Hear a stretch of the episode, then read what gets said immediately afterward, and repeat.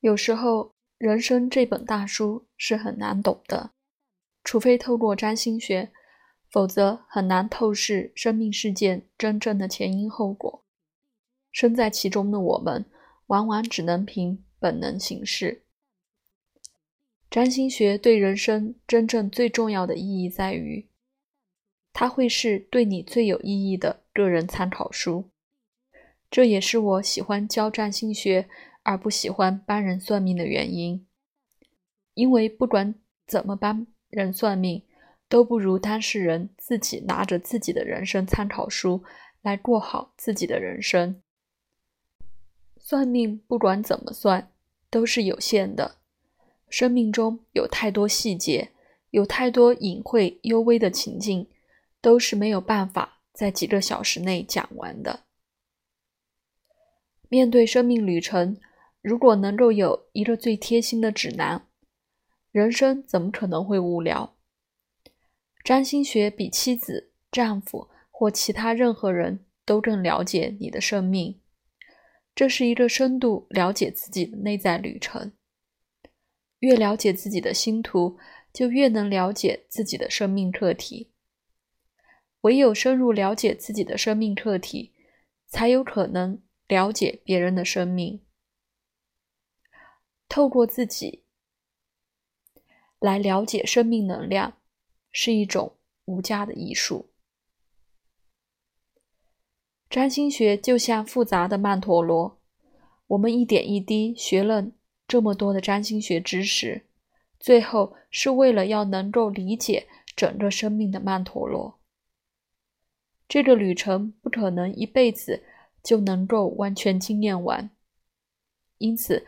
在人生旅程中，经验的越完整，就越不会白活。命运的风景都是生命跟世界能量的连结，不管风景是好是坏，都是千百劫轮回的这场人生中独一无二的机机会。不同的命运，就是每个人不同的生命功课。这个功课绝对不像物理、化学这么单纯。人生中的每一分每一秒，我们都在经历各式各样的生命功课。最好的面对方式，就是随时意识到我们正在做的功课，才能有所得。否则，功课还是照样得做，每天为生活疲于奔命，庸庸碌碌。昏头昏脑，日子照常过，爱也照样爱，架也照常吵。人生中发生的事件无数，却不知道这些都是功课。对于发生的事毫无所感，唯有意识到这些都是各式各样的生命功课，即使痛苦，同时也会感动赞叹生命的精巧。精细。